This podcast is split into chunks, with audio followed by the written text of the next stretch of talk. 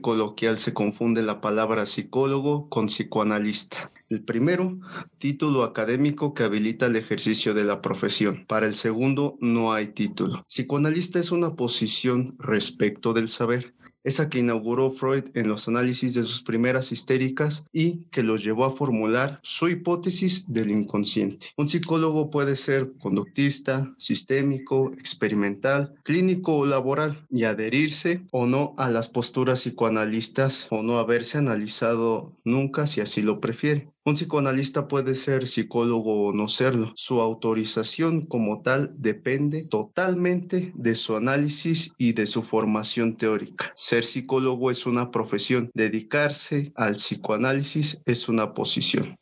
Psicoanalista no es un título académico. Yo soy el monstruo que te habla Intro Psicoterapia de Pueblo. Les doy la bienvenida a nuestro cuarto episodio que se titula La posición del analista. Ya me conocen como cada episodio. Mi nombre es Eduardo Olivares, psicólogo y psicoterapeuta en formación psicoanalítica. Y como cada episodio, ya saben, para hablar ciertos temas en este gran mar, en este gran mundo que es la psicoterapia, traemos a un invitado su nombre, Sergio Alberto Vázquez Martínez. Él es psicólogo y maestrante en clínica psicoanalítica y también cuenta con una especialidad en psicoanálisis. ¿Qué tal, Sergio? ¿Cómo estás el día de hoy?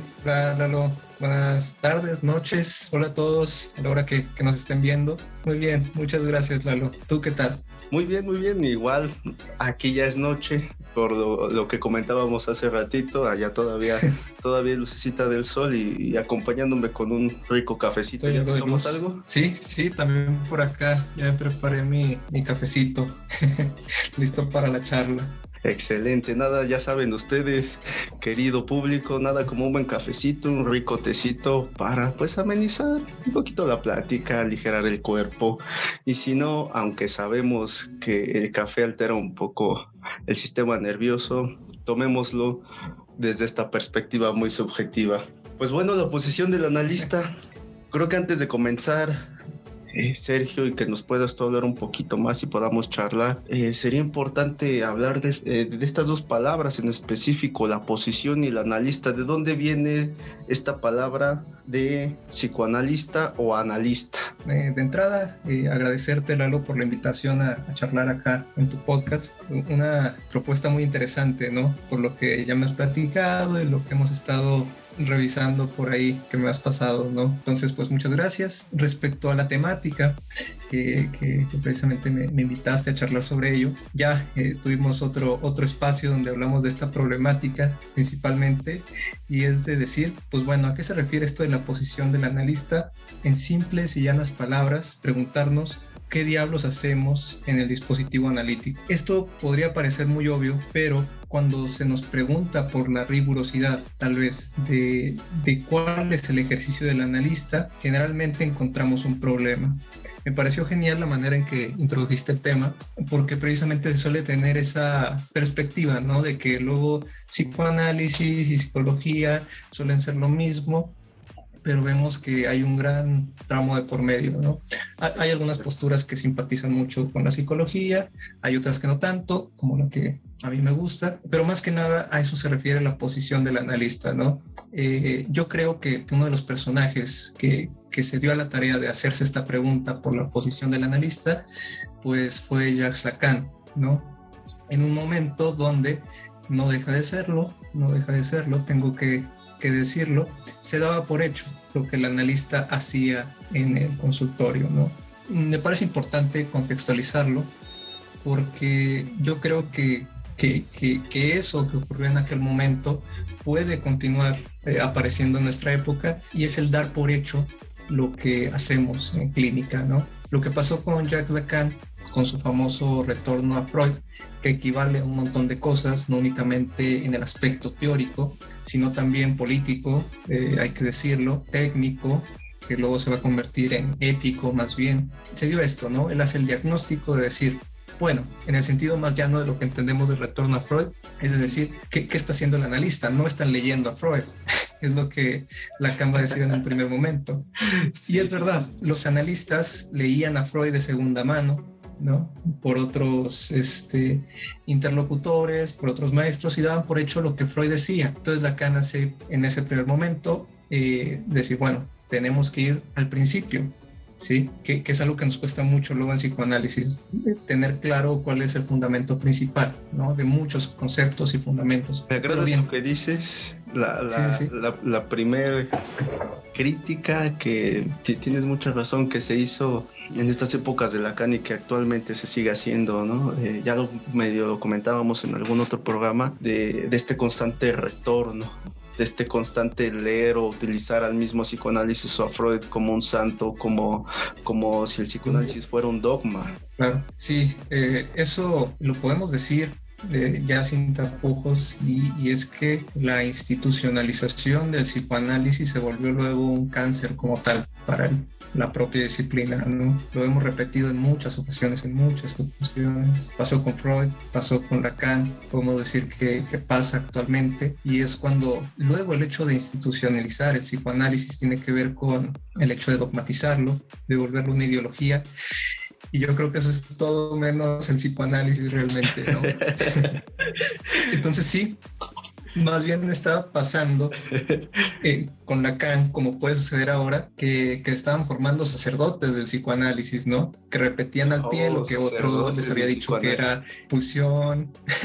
sí, ahorita se me ocurrió de esa forma, ¿no? Pensarlo. Tal vez eh, repitiendo, ah, que es pulsión, ah, bueno, y, lo definían así, eh, tal cual, ¿no? Pero si realmente esto mm, que, que, que se está manejando, ¿cuál es su función, ¿no? Qué, papel tiene dentro de, del psicoanálisis como tal. Porque entonces, ok, en aquel entonces se tenía, por ejemplo, esto de la posición del analista, como tú ya bien lo sabes, tiene muchas aristas. En primer lugar, está la parte de la formación, de decir, ¿qué es lo que te hace ser psicoanalista?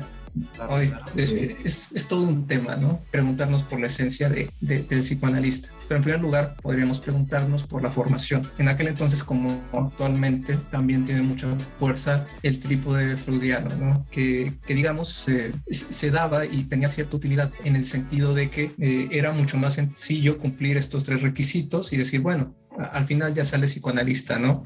Si este, tienes tu análisis personal, si tienes un análisis didáctico, eh, si te comienzas a empapar de la teoría freudiana específicamente, pues bueno, puedes aspirar a ser psicoanalista, ¿no? La cosa acá se volvió muy compleja en realidad, porque nosotros podríamos preguntarnos, bueno, entonces eh, cualquier analizante pase por diván podría ser analista. Sí, sí, sí. Sí, sí, sí. Es, eso que comentas me, me, viene ahorita a la mente. En todo caso estaríamos hablando, eh, lo veía yo en redes sociales, si leo filosofía, entonces soy filósofo. Alguien más por ahí decía, si estudio libros de medicina, entonces soy médico y creo que aquí en esta, en esta parte tienes muchísima razón y es algo que, que eh, creo que las otras psicoterapias o las otras las corrientes teóricas de ahí se toman en el punto de decir, eh, creo que no es tan fácil, lo decíamos al inicio, no tienes realmente un título que compruebe que eres ese psicoanalista, ¿no? El famoso pase. Bien, Sí, sí, sí. Eh, es interesantísimo esto que, mencionas del título, ¿no? Sí, sí, sí. Y, sobre esto, pues está de más decir que son posiciones distintas, ¿no? El hecho de ser un analizante, de ser analista. Luego se suele pensar erróneamente que, el hecho de ser analizante te habilita por medio de, alguna clase de aprendizaje con tu analista eh, para dar ese salto, ¿no? De que, bueno, entonces tienes que eh, aprender de tu analista para tú luego poder saber qué hacer, ¿no? Claro, claro. Totalmente, tal vez puede sonar lógico, pero para mí es una locura, ¿no? de hecho, es una de las recomendaciones que hacen eh, desde la universidad. Si estoy mal, corrígeme y si ustedes que nos están escuchando, corríjanme.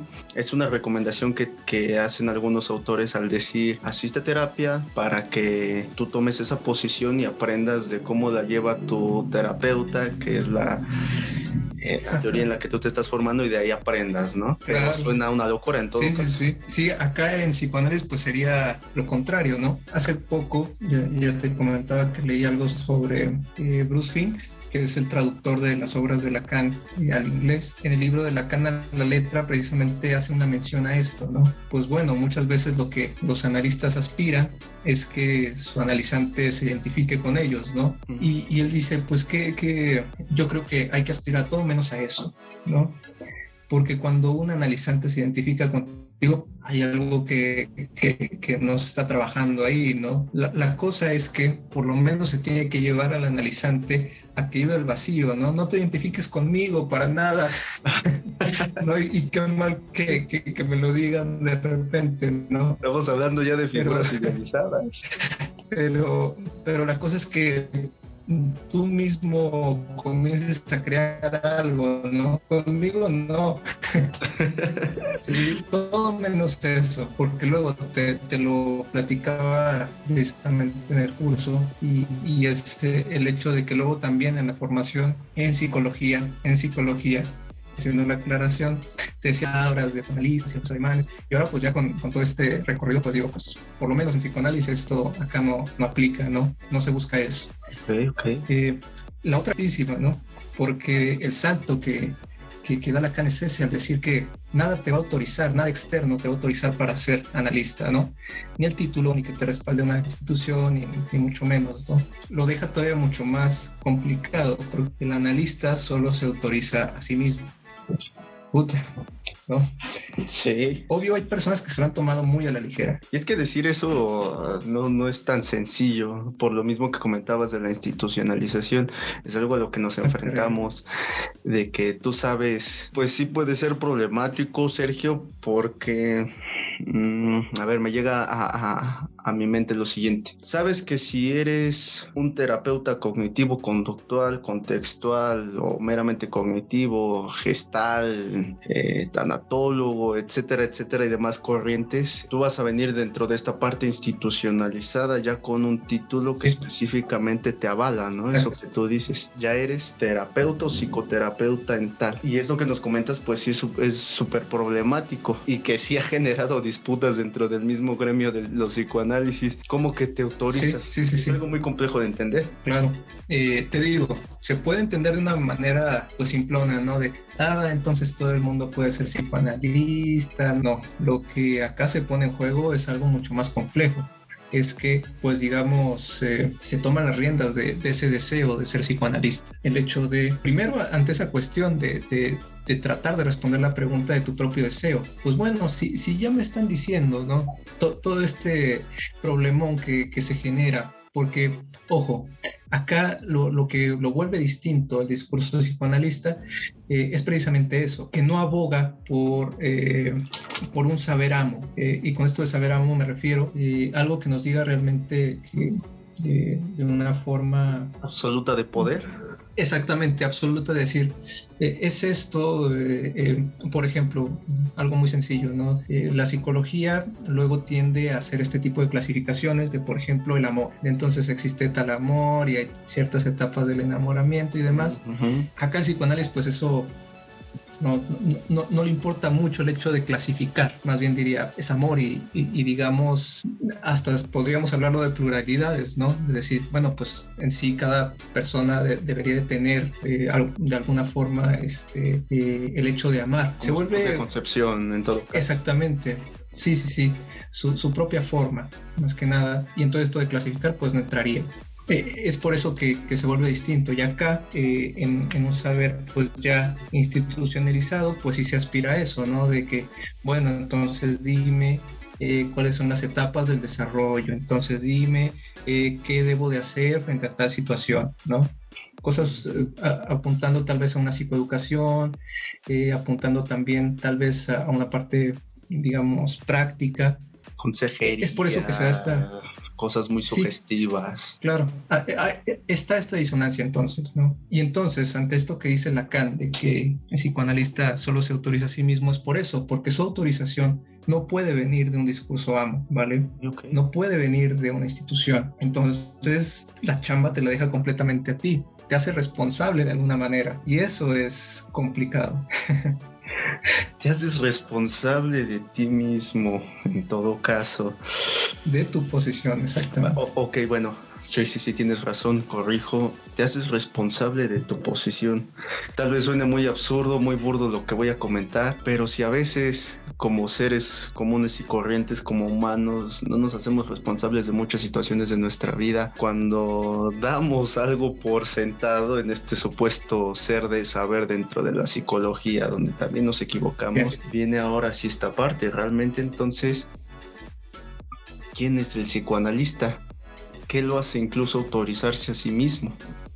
Me suena hasta una posición muy narcisística en todo caso. De ahora yo ya sé. No, no, ¿O tú qué dices? Claro, es algo realmente, digamos, honesto, ¿no? En ese sentido. Porque luego, trayéndolo al, digamos, a la historia de, de Lacan, eso es lo que sucede, ¿no? Este problema de que de la propia autorización del analista y se pregunta, pues bueno, yo quiero apuntar hacia una formalización hacia una formación que no sea tramposa, ¿sí? que de verdad es y el sujeto que, que, aspire a ser analista tenga por lo menos este trabajo, ¿no? Y digamos, no, es que pase de la noche a la mañana, porque luego así se suele malinterpretar, ¿no? De que un día me despierto y digo, ah, bueno, hoy me levanté con ganas de ser analista, ¿no? la cosa está en eso, ¿no? En, que el deseo no solamente entra por ahí, porque ojo, eh, también lo que hay que aclarar, la cosa no está en decir que el análisis sea malo, ¿no? Análisis personal. Claro que es, que es importante, claro, este, pero no es lo que te hace analista. Se podría hacer una formal, eh, formulación, podríamos decirlo así, de que es algo que el analista debe de atravesar. De ahí luego la primera eh, propuesta de Lacan va a ser el denominado pase. ¿no? el pase del analista. precisamente se tiene como esta audiencia donde se le pregunta al analista por su propio deseo, ¿no? Que digamos de testimonio de como tal, de ese reposicionamiento como tal, sí. que, que, también es problemático, ¿no? La cuestión es que no está cerrado esto, ¿no? No, no está cerrado el hecho de, de, preguntarnos por la posición del analista y qué es lo que lo hace ser analista. Yo creo que esa es la parte fundamental, tal vez, de la posición el hecho de estarse preguntando constantemente sobre sí mismo, ¿no? Y sobre lo que está haciendo. Aunque eso porque, respondería incluso, ¿no? A, ver, adelante, adelante, continúa, continúa. Porque lo que pasó con el trípode, así también pasa con el pase, ¿no? El pase también en determinado momento podríamos decir que fracasa hasta cierto punto, ¿no? Con el trípode podemos encontrar algo curioso, que en este texto donde se menciona, que es en el de consejos al médico, eh, Freud menciona que, estos son, eh, digamos, algunos consejos que pueden servir a aquel interesado en el psicoanálisis, pero que no se le ocurriría que esto pudiera ser aplicable para todos, ¿no? Y que invitaría eh, a, personas de, que tengan otro pensamiento, elaborar su, su propio, su propio procedimiento, vaya. E, esta cita es bien interesante porque luego este trípode nos lo hacen ver como reglas totalmente rígidas, ¿no? De que, ah, si no lo haces, pues definitivamente eh, no eres analista.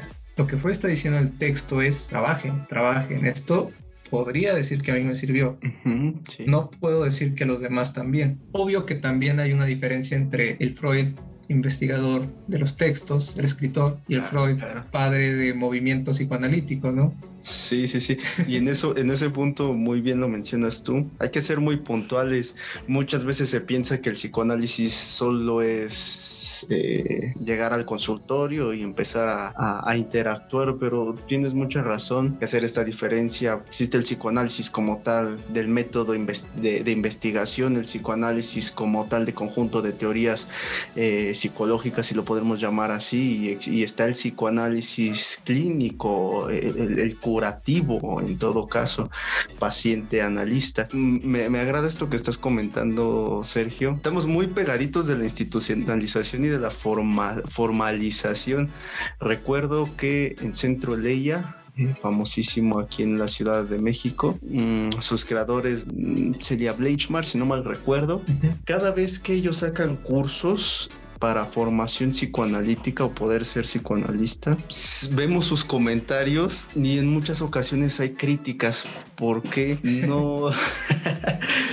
eh, chisme. Es, como el, chisme de, este, las preparaciones. Comentan eh, muchos, muchos del, gremio de, psicología que eh, realmente los que entran al centro de ella pues no tienen carreras realmente afines, ya ni se diga a la psicología o, a la salud mental, sino de pronto se llega a saber que pues ingenieros, agrónomos, etcétera, etcétera, de, distintas carreras, donde entonces ellos sí he visto que constantemente les hacen esas críticas. ¿Cómo es posible que ellos sean psicoanalistas cuando no tienen una preparación de entrada psicológica. Sigue funcionando este centro, sigue siendo famoso, pero es la crítica. Y creo que va muy de la mano con eso que tú estás platicando. Es un muy buen comentario, Lalo. Al respecto, pues que tenemos esta, aún tenemos esta perspectiva, yo diría, clasista respecto al psicoanálisis, tal vez también un poco retraída de psicoanálisis como tal, pero si hacemos una revisión histórica de psicoanálisis, yo creo que me imagino que estos comentarios, bueno, no te creas, también los he escuchado de personas que, que, estudian algo referente a psicoanálisis y aún así lo dicen, pero bueno, también podemos estar de acuerdo que, les puede pasar de noche todo, todo lo que han estudiado, ¿no? Eh, pero hay que recordar que, que los analistas no, no eran psicólogos, ¿no? Eran médicos, eran abogados, de, repente se empezaron a unir también a las reuniones eh, ciertos artistas, ¿no? Que, les comenzó a interesar el psicoanálisis. De hecho, digamos, un, primer intento de institucionalización y como, digamos, cierto filtro, se pedía que como eh, formación preparatoria para, para estudiar psicoanálisis, pues era que fueran médicos, ¿no? Lo que sucedió en la IPA por ahí de, de los 30 hasta los 50, todavía se tenía este, este pensamiento. Ya con Lacan se le da entrada mucho más eh, otro tipo de disciplinas, ¿no? Principalmente, de hecho, la psicología fue, digamos, si lo pudiéramos poner en este orden, tal vez de los últimos en integrarse, ¿no? En primer lugar, pues fueron médicos, después podríamos decir filósofos, artistas y luego y ahora sí psicólogos. sí, sí, sí, Que de hecho, si no eh, mal recuerdo, Víctor se me acaba de ir su nombre, del círculo psicoanalítico. Se me fue su nombre, pero recuerdo que se llama Víctor. Él era abogado, abogado igual de, de, sí. y no me acuerdo quién, quiénes otros también tenían otras formaciones,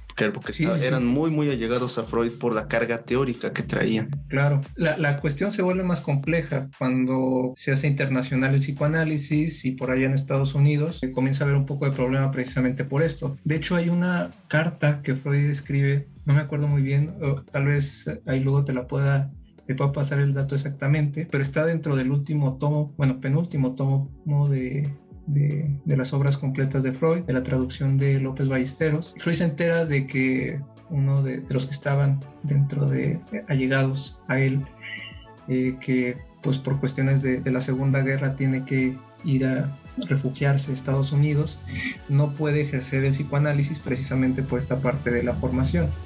Y entonces él hace esta carta enunciando precisamente eso, ¿no? que no para ejercer como psicoanalista, eh, además de que le daba el voto de confianza a esta persona, que no me acuerdo quién era, este, eh, aboga por él de alguna manera. pero esta cuestión de, la formación y más que nada esto de que antes de estudiar psicoanálisis se necesita psicología, pues es algo totalmente imaginario, ¿no? Realmente.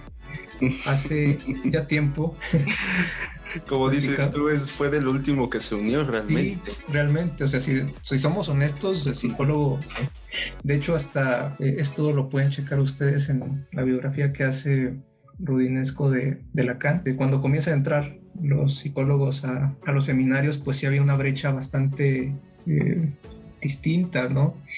Eh, respecto a una formación a otra. De hecho, eh, comienza a haber críticas como tal eh, hacia, hacia lo que se comenzó a dar en ese momento del seminario, porque el seminario era, digamos, compartir entre lo que podríamos decir, todos tenían cierta noción, ¿no? Y entonces entra la psicología como tal y, digamos, se hace la crítica de, ese movimiento que tenía poquito de, de muchas cosas, ¿no? Y entonces al final terminaban sin saber nada. Entonces se vio desigual ese famoso eh, banquete lacaniano que se hacía en los seminarios. Pero precisamente sobre esto de, la formación es completamente distinto, ¿no? Hasta podríamos hablar más bien de, de, cuestiones eh, tal vez de regiones, ¿no? Te iba a comentar que ya hace algún tiempo platicábamos eh, Juan de Dios y yo con, eh, Juan Manuel Martínez en, el en vivo precisamente, a ver si lo pudiste revisar por ahí en la página. Sí, sí, sí. él comentaba eso, ¿no? De que, por ejemplo, pues acá para ejercer psicoterapia, pongámosle psicoterapia en general, se piensa que lo que te habilita es el hecho de, de la maestría o la especialidad en psicoterapia, ¿no? Sí, sí, Legalmente es bien visto eso, ¿no? Y también socialmente es bien visto. Y él dice, pues bueno, acá en Argentina e, es, distinto. acá lo que te habilita para, para ejercer como tal en consultorio eh, es que sea psicólogo, ¿no? Entonces sí.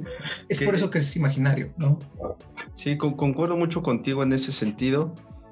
Igual nuevamente, discúlpenme, queridos escuchas, cada rato meto redes sociales, pero ahora ya que estamos inmersos en todo eso y a mí que me encanta el chisme de las redes sociales, hay unos grupos en, Facebook donde he visto eso que, que, estás comentando, Sergio. Primero, tener pacientes. De esto mismo, ¿qué te habilita? Han comentado eh, colegas de Perú, de Chile, Venezuela, Colombia, Argentina, mismo México, este, de repente por ahí se han, se han colado algunos este, españoles donde dicen eh, esta misma postura. De entrada, cédula, ¿no? El título y cédula y ya, psicólogo, como lo decíamos al inicio. Segundo, ¿qué te habilita a atender pacientes? Ok, especialidades, maestrías, o como tú decías, únicamente ser psicólogo. Tercero, ¿qué te habilita a ya realmente ejercer tal, tal orientación o tal corriente? Pues bueno, volverte todavía a especializar más, ¿no? Pero tienes mucha razón, hay críticas y aquí en México sí somos muy duros respecto a eso. Sabemos que en Argentina las cargas teóricas del psicoanálisis sí expande cada día, lo que decía en algún momento por ahí eh, Odindo Peirón. Los, los argentinos su terapia, que en este caso su, análisis es prácticamente leche, huevos y, terapia. Y aquí en México que necesitamos muchos huevos para ir a terapia, eh, nos vamos a esa parte donde la rudeza, como tú dices, quién realmente puede ejercer psicoanálisis o quién puede ser psicoanalista cuando parece que esta posición la determina la sociedad. Sí, sí, sí. Como te digo, es algo totalmente imaginario, ¿no? Es imaginario el pensar que de veras eh, hay una esencia en eso, ¿no? Decir, sí, en el título está la posición como tal. Es totalmente ilusorio realmente. Que bueno, ahorita estaba haciendo un recuento tal vez de todo lo que estamos hablando y digo, chale, es, es muy controversial todo lo que estamos diciendo, ¿no? no vaya a escuchar un eh, alguien más ortodoxo y se espante, ¿no? Este, pero al respecto también hay un ejemplo muy bueno. permíteme eh, que quiero pequeño paréntesis pedir tu permiso para utilizar lo que me dijiste apenas. Eh, del comentario de Alfredo Eldelstein. tú me comentabas hace unos días que ya de por sí ser o dedicarte a la parte del psicoanálisis ya era eh, ser renegado en muchos sentidos. Ah, sí. Ahora enfrentarte o querer pertenecer a estos gremios del psicoanálisis contemporáneo todavía es aún mucho más rechazo, una renegación todavía enorme, ¿no? Abismal.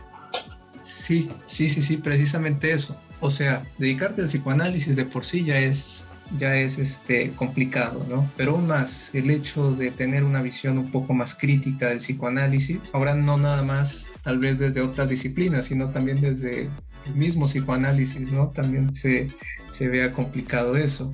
Sí, totalmente. Y se ve, ¿no? Siempre hablar de psicoanálisis es controversial, ¿no? También mueve, mueve bastante todo este tipo de cosas, ¿no? También este, me invitaron a hablar en otro podcast y, también hubo como cierta reacción ante, ante ello. Pero bueno, es que yo creo, pues precisamente es una de las funciones del psicoanálisis, ¿no? Este factor subversivo, incómodo. Sí, sí, Yo creo que, que, es parte del psicoanálisis. Un psicoanálisis que no, que no incomoda, pues estaría de pensarlo, ¿no? Cumple su papel en todo caso. Y tienes mucha razón en, esta primera instancia. Esa posición, ¿no? Como tú, tú lo mencionas, eh, sí, sí es controversial todos estos temas y sabemos que una de dos o nos vale, perdón por la palabra, nos vale madres meternos a veces a estos temas o no los hablamos porque sabemos que las críticas, el hate va a ser duro o simplemente el hecho de que pues ah, me lo enseñaron en, la escuela y hasta ahí quedó, ¿no? Realmente a es veces más sencillo. estos te ajá, efectivamente, ¿no? El nosotros incluso ahorita estar cuidando las palabras o tú en este caso que tienes ya más especialidades, más preparación también, incluso cuidar la palabra puede ser algo complejo y más en estos espacios como tú dices, donde es más general el conocimiento.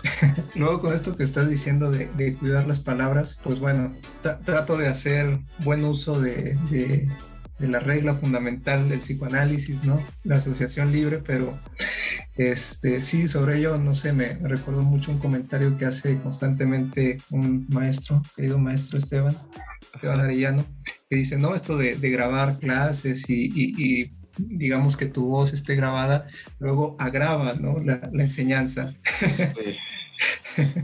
Por eso, por eso, queridos escuchas, ya saben, eh, cada uno de los invitados que tenemos aquí, no estamos enseñando, este, este no es un podcast no para enseñar, ni mucho menos para educar, simplemente es, como su nombre lo dice, psicoterapia de pueblo lo que sabemos, lo que comprendemos de lo que hacemos en nuestro día a día y de lo que practicamos. De hecho es lo, ideal siempre, ¿no? Como te digo, ¿no? Realmente si el psicoanálisis nos está diciendo que, no se está poniendo en una posición de, de amo, de discurso amo, pues sería totalmente ridículo que, que yo viniera acá eh, y te dijera, no, Lalo, este, lo que yo digo es 100% la verdad y, todos los que nos escuchan deberían de hacerme caso, ¿no? no la cuestión es que, de hecho, es eh, a lo que siempre invito cuando se ofrecen este tipo de espacios o hasta el hecho de, de, las propias clases y demás, que se haga una propia, un propio ejercicio, porque a mí no me gusta realmente, no me gusta estar en esa posición de, de yo decir qué es lo que se debe o no se debe de hacer, así como, como esto que estamos hablando de psicoanálisis y sobre la posición de,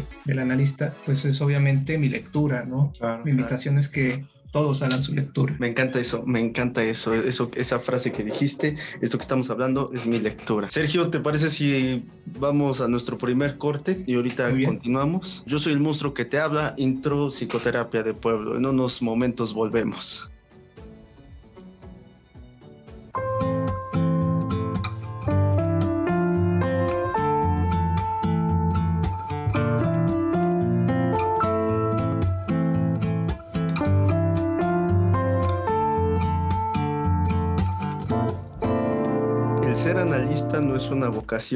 Es una capacidad de posicionarse desde otro lugar. Una cosa es permitirse ser analista y otra cosa ser. Regresamos de esta pequeña pausa que para nosotros fue un poquito larga, pero bueno, ya estamos aquí para continuar con el programa. ¿Qué te pareció esta frase, Sergio? E, es interesante porque precisamente eh, toca un poco lo que hemos estado platicando, ¿no? Como bien lo indicas, eh, no, no, es que el hecho de ser analista, el hecho de ser psicoanalista, eh, se ha tomado como algo que, que podríamos denominar parte de, del ser, ¿no? No es como si yo me levantara una mañana y dijera soy analista, ¿no? O preguntara ante esto de sí, que digamos apunta más a, una parte de la esencia, ¿no? Eh, no va por ahí. digamos, hay muchos teóricos que, apuntan más bien que el hecho de, del analista como tal surge única y exclusivamente durante el análisis. Fuera del análisis, pues ya no, no eres analista, ¿no? Eh, solo es a través del análisis que eh, tú te posicionas ahí, ¿no? Y, eso es lo que lo hace complicado, ¿no? También, porque también está el hecho de que eh, tienes que tomar una postura respecto al psicoanálisis. Y con esto a qué me refiero? A que, digamos, se tiene que tomar de una manera formal el estudio del psicoanálisis. Eso sí es, está más que claro, ¿no? Ya, ya hablamos de que no se trata de un simple día, este, me levanto con ganas de ser psicoanalista y ya me enuncio como psicoanalista, ¿sí? Tiene que ver con una búsqueda formal como tal, a través de la lectura, podríamos hablarte del análisis, pero también eh, de cosas que se van a poner en juego como tal, porque lo que se da en el análisis eh, es un proceso que podríamos llamar muy específico, que precisamente trata de derrumbar todos eh, estos supuestos ideales, que acá podríamos denominarlo como de supuestos saberes, y entonces digamos eh, el analista no se pone en esa, en esa posición, ¿no? Porque yo tal vez enunciarme, tal vez eh, estaría abogando más bien por esta otra parte, ¿no? Y en el análisis se trata de ello. Obviamente el analizante va con esa idea, ¿no? De que, de que el analista eh, sabe lo que le pasa y que ahí le va a dar respuesta como tal a ello, ¿no? Hay inversiones interesantes. Respuesta, respuesta concreta. Claro, sí, sí, sí. Es la parte de la ah. idealización del analista. Sí, y hay inversiones muy interesantes. En Freud encontramos que la respuesta pues venía del propio analizante, en ese entonces llamado paciente. En Lacan pues se da por fuera de, no, no hay un dentro, no hay un fuera, sino que, pertenece propiamente a lo que llamaríamos inconsciente y del inconsciente para Lacan, pues como ya lo sabemos, no se trata de, de una interioridad, sino más bien de algo que, que se encuentra, eh, digamos, por fuera de los individuos. Sería lo, la palabra es extimio, llamaríamos así, que es lo más fuera de lo fuera, ¿no? fuera por lo que está de fuera. Pero eh, tampoco estamos cayendo en, en, el contexto, ¿cierto? Así es, nos estamos refiriendo cuando hablo de inconsciente en Lacan, pues nos referimos, digamos, a, eh, a la frase ya tan supuesta, ¿no? Que, que, que, siempre se enuncia sobre la fórmula lacaniana del inconsciente y es el inconsciente está estructurado como un lenguaje, ¿no?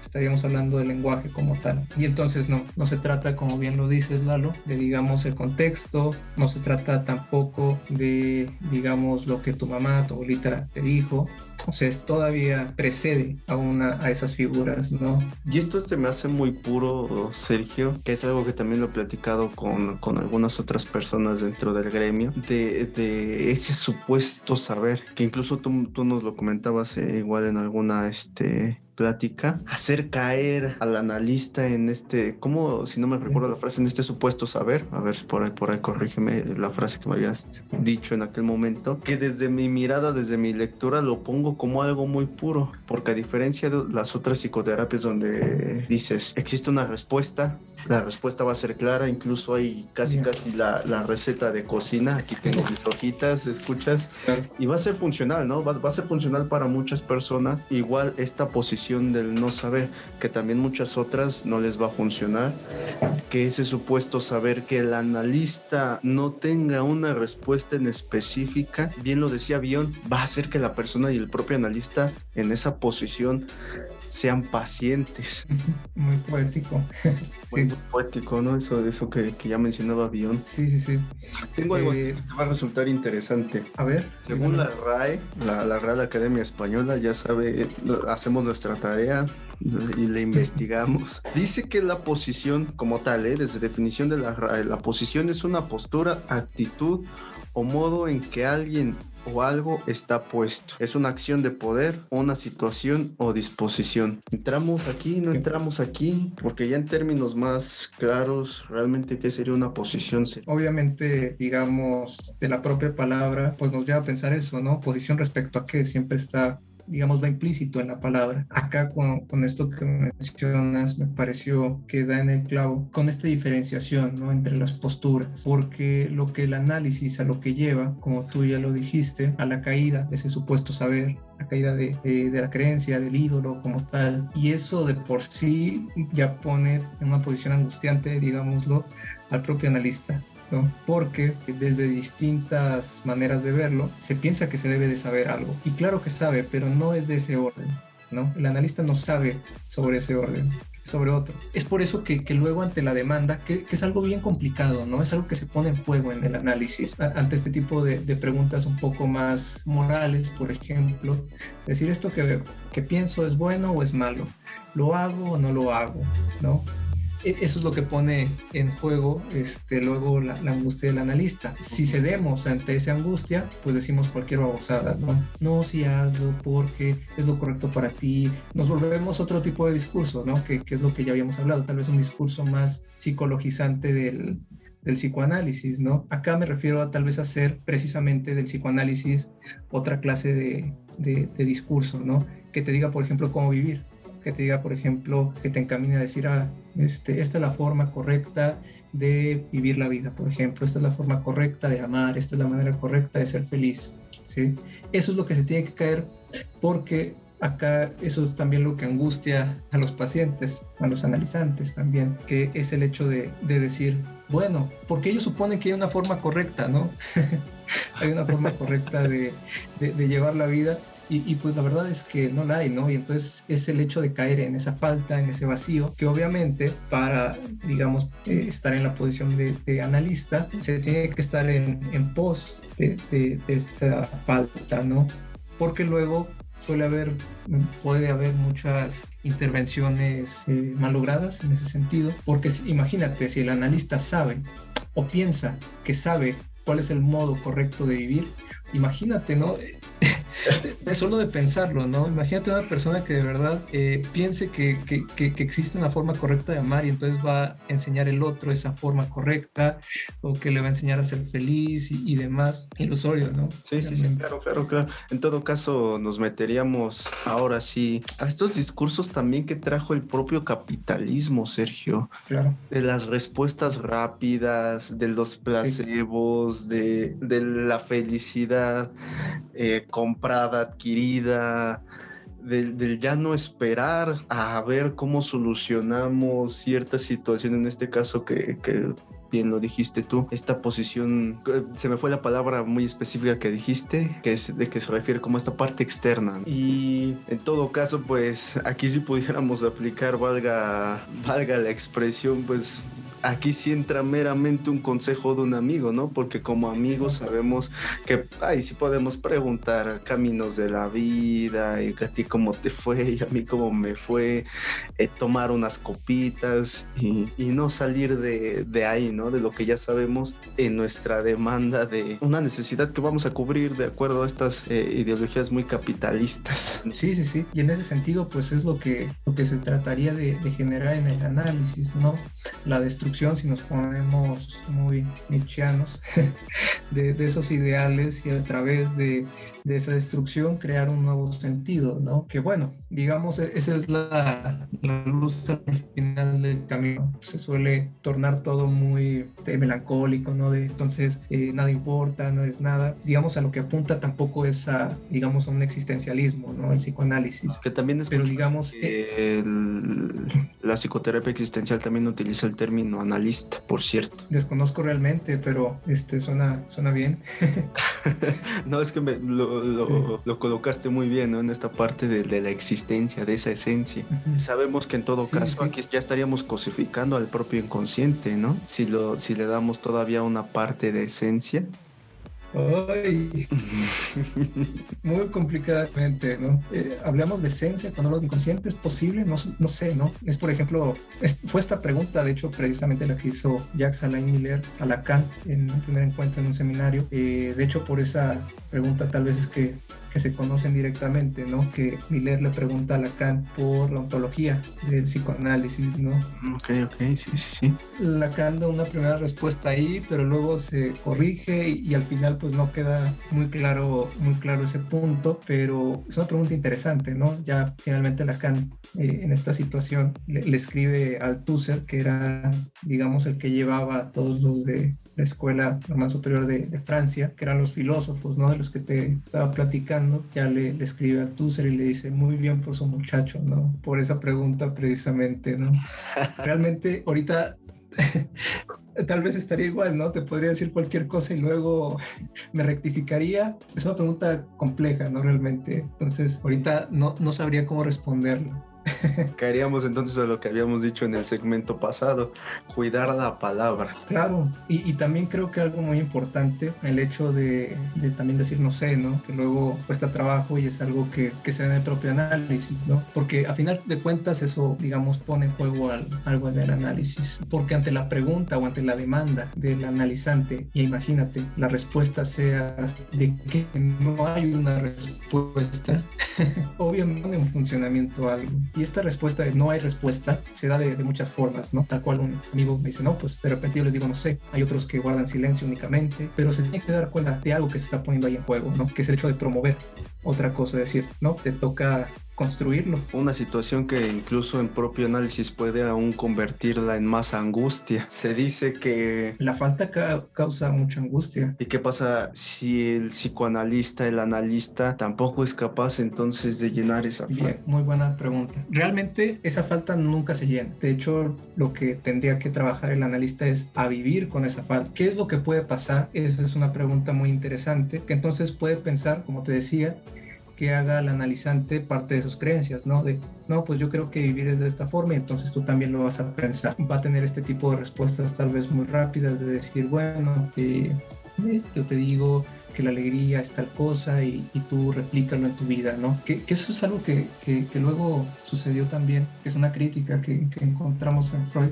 Te decían cómo vivir la vida, ¿no? En pocas palabras. Y luego el, el, paciente decía, pero bueno, eh, yo salía con todavía más culpa porque se supone que yo debía de ser algo que, que allá me decían eh, y yo no hago eso, este, y de todos modos sigo yo teniendo el, mismo conflicto de no poder hacer ciertas cosas, ¿no? Y, y, esa fue la rectificación que me parece correcta en ese punto, en ese punto específico, porque obvio se dio eh, una cuestión política, ideológica muy interesante, pero en ese punto, hacia Freud, eh, de indicar eso, ¿no? De, de, que no se trata de una práctica que podríamos denominar como ascética, de repente, moral, que te dice, ok, haz tal cosa para que te sientas mejor, como tú, la expresión que utilizaste de, de llenar la falta, ¿no? De tratar de llenar la falta. Ah. Eso, como te digo, es, es imposible. Y que desde tu experiencia, Sergio, no me dejarás mentir, y dentro de la experiencia de muchos que nos estén escuchando, que el propio analista, dentro de la demanda del no saber cuando ya cayó ese ser de supuesto saber y el paciente o la paciente analizante continúe con ese problema, el, analista también va a caer, ¿no? En, en esta transferencia, en donde tú también caes en esa demanda. Porque luego también que también es una cosa bien interesante, porque luego también hacemos eh, un problema moral la transferencia, ¿no? De transferencia buena, transferencia mala, transferencia positiva, transferencia negativa, ¿no? Sí. A mí me gusta llamarle nada más como transferencia. Es bien interesante lo que dices, porque obviamente eh, el síntoma es lo que se repite, no para angustiarse y decir, ay, no, ¿qué estoy haciendo? No estamos trabajando y demás, sino precisamente analizar, porque esa también es la angustia que puede provocar en, el analista, ¿no? Que va por de muchas otras cosas, que también tiene que ver con, con su propio con el mismo, ¿no? Decir, no, entonces sí, porque suele pensar, si, si no está trabajando el analizante significa que yo no soy bueno o va a dejar de venir vienen un montón de pensamientos propios de, del analista. Pero sobre esto que dices de la transferencia y cómo posicionarnos en la transferencia, hay un ejemplo muy bueno y, y vas a tener un mayor valor de, de, la persona que, que, lo vivió, ¿no? Y que fue el propio Sigmund Freud, ¿no? Este, hay dos textos muy interesantes. El caso Dora es el más conocido, un caso de homosexualidad femenina. en esos dos casos podríamos hablar de, de un análisis trunco precisamente por la posición que Freud tomó en la transferencia. Eh, Lacan va a tomar el caso Dora principalmente con mucho más rigor, pero es muy interesante lo que pasó ahí y es que, digamos, Lacan lo dice, ¿no? Únicamente en estos dos casos podríamos decir, porque la mayoría siempre está aplaudiendo los casos de Freud, ¿no? Específicamente. Muy, idealizada, ¿no? De, de, muchos autores donde nada más se relatan como los casos buenos o positivos, ¿no? De éxito. Sí, sí, sí. En el caso de ahora, pues ya sabemos, ¿no? Que digamos, tal vez por el propio prejuicio de la época, que Freud no estaba exento, pues no pudo ver que el interés de Dora no estaba en el señor K, ¿no? sino más bien en la señora K. Entonces Freud se posicionó desde una manera, digamos, un poco desde su propio ser, pongámoslo acá, y la posición del analista sería precisamente dentro de lo posible poner entre comillas nuestras certezas, ¿no? Después rectificó, él mismo se dio cuenta de ello después, de que no era por ahí lo, que estaba pasando, más bien eh, en el caso de, de homosexualidad femenina sucede también algo similar, ¿no? La paciente como tal le platicaba a Freud que pues ella solo venía acá para, digamos, darle gusto al padre y que viera que sí estaba trabajando algo, pero que ella iba a continuar con su amorío que tenía con eh, otra mujer y, también estaba a punto de casarse y entonces también quería dar como la fachada. Y entonces eh, Freud hace como una intervención, tal vez, y se posiciona exactamente donde mismo que el padre y que el futuro marido. y, y dice, bueno, y tú quieres también engañarme como, como lo haces con ellos. ¿Y qué crees que pasó? Abramos la duda, queridos escuchas. A ver, ¿qué creen que pasó? Lástima que esto no está en vivo, si no habríamos una encuesta. ¿Qué pasó, Sergio? Precisamente eso, pues la paciente dejó de ir. Pues claro, si, si Freud se posiciona en ese lugar, obvio que, que, iba a pasar eso, ¿no? Y entonces... Algo que con eh, Melanie Klein eso vino a conflictuarse muchísimo con Kemberg y con, con el mismo Ferenczi en las posiciones del, del, del, analista, del analista, ¿no? Del terapeuta. Bien que aún para muchos estudiantes eh, y que muchos que estamos empezando en esto, pues son muy difíciles de comprender y que para incluso he escuchado muchos analistas experimentados también de pronto estas posiciones dentro de la transferencia van a ser complejísimas. Y la cuestión que trabaja, las inversiones que hace, es, es muy padre lo que hace Lacan, de decir lo que seguiría, ¿no? Eh, en las interpretaciones que hace Freud. Pues es eso, que Freud no pudo leer tal cual el discurso de, de estas dos analistas, obviamente por el momento que se estaba viviendo, ¿no? Eh, porque de hecho hasta eh, la joven tiene un sueño donde este, está embarazada y Freud piensa que es signo de, de mejoría, ¿no? Para ella, de, no, entonces ya se está dando cuenta de que si desea este, una relación heterosexual y demás. Es bien curioso. Y con esto que, que, que, dices de las posturas respecto a otras, bueno, digamos otros autores, eso también es bien importante. Porque acá, pues tal vez la postura que, que yo les estoy compartiendo, pues empatiza más con lo que podríamos llamar eh, la propuesta de Lacan. Okay. Pero claro que Freud tiene una propia postura, perdón. Klein tiene una postura, como tú lo has dicho, Kember también tiene otra postura, algunos tienen puntos de conexión, otros ni se tocan y es, es, algo bueno. Con Bion, con los intersubjetivistas que van modificando esta misma postura dentro del propio psicoanálisis. Y eso es muy bueno. Decimos en la universidad el famoso meme, es más fácil entender otras cuestiones de la vida que al propio Lacan. sí, pues es que lleva muchas cosas como tal, ¿no?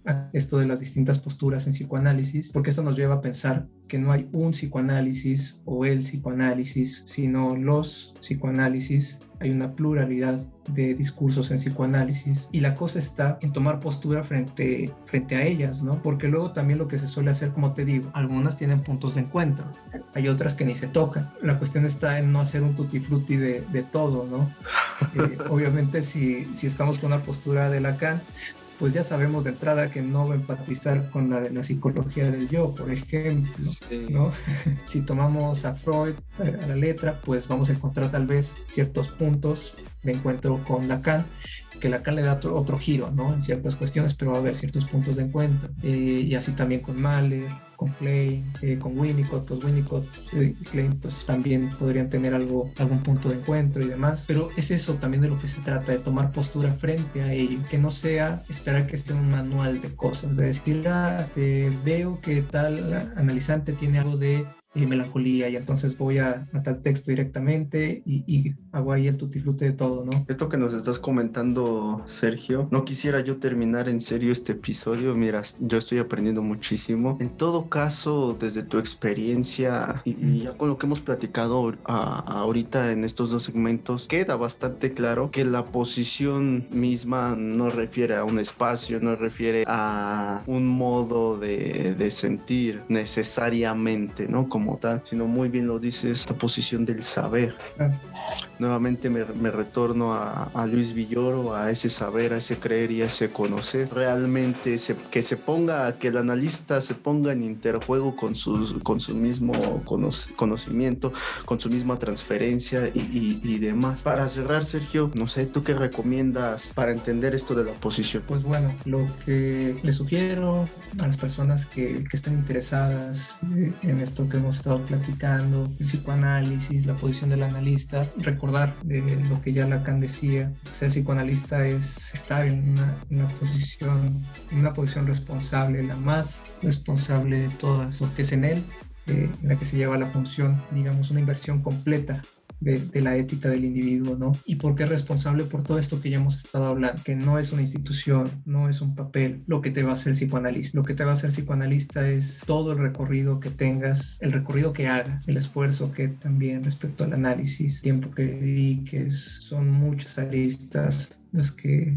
las que llevan como tal eh, al hecho de aspirar a ser analista. Entonces la invitación es que continúen ustedes con ese esfuerzo. Les repito, pues esta es mi propia lectura de, de psicoanálisis, de la posición del analista. Los invito también a que hagan la propia, ¿no? De los textos que mencionamos, tal vez eh, que vayan ustedes directamente si les llamó la atención, que no se queden nada más con lo que acá platico, como bien lo dice Lalo, eh, no se trata de, de una clase, ni mucho menos, sino precisamente por lo menos dentro de lo que cabe generar algo, ¿no? Espero yo. esperemos, esperemos, ¿no? Ya cada quien le tocará hacer su tarea. Vamos a posicionarnos, ¿te parece? Claro. Te toca entonces a ti, querido escucha, ser ese ser de saber. ¿O no? Dejémoslo abierto, dejémoslo abierto, ¿te parece? Pues Sergio, un enorme agradecimiento por haber aceptado esta invitación de estar en este cuarto episodio titulado La posición del analista. Toda la información que nos diste, toda la información que, que, aquí pusiste sobre la mesa, nuevamente vamos. Si quieren tener todos los datos precisos, vayan a los libros, vean conferencias, vean otras cosas que ya vengan como que muy, muy al pie de la letra, ¿no? Como, como lo comentábamos. Me encanta la invitación que hace Sergio a, a dudar en este caso de, nosotros, de nuestra práctica. Y la recomendación de siempre, pues analícense, vayan a terapia, como lo quieran llamar ustedes desde el modelo de donde lo estén trabajando, la corriente, la teoría, y pongan en duda sus prácticas. En todo caso, creo que es la mejor invitación. Excelente información, Sergio. Te voy a volver a invitar para un segundo episodio, porque esto, todavía da para más, ¿eh? Me quedé con ganas de seguir platicando de Nietzsche y más filosofía, pero un poquito de Lacan, por supuesto. Ya no debemos olvidar al buen Lacan. no, no, no, no, este, al contrario, muchas gracias. Este, enhorabuena por el espacio. Realmente, como te lo comentaba en el intermedio, eh, me sentí muy cómodo. y eh, una gran felicitación eh, por el esfuerzo de estar haciendo esto. Me parece que tienes una organización bastante importante y estás haciendo una labor también muy, muy interesante. Eh, podría decir que este tipo de espacios pues raramente se brindan, ¿no? El hecho de compartir, como, como, como bien lo indicamos, y a dudar más que nada, dar un foro a la duda como tal. Entonces, Gracias Lalo por la invitación, al contrario, un gusto de verdad este, haber compartido contigo y enhorabuena por el proyecto. Gracias, gracias por tus buenos deseos Sergio. Pues bueno, aquí terminamos nuestro episodio. Yo soy el monstruo que te habla, intro, psicoterapia de pueblo. Nos vemos a la próxima con más invitados. Tengan ustedes excelente noche. Este podcast llega a ti por Grupo de Investigación Social y Apoyo Comunitario.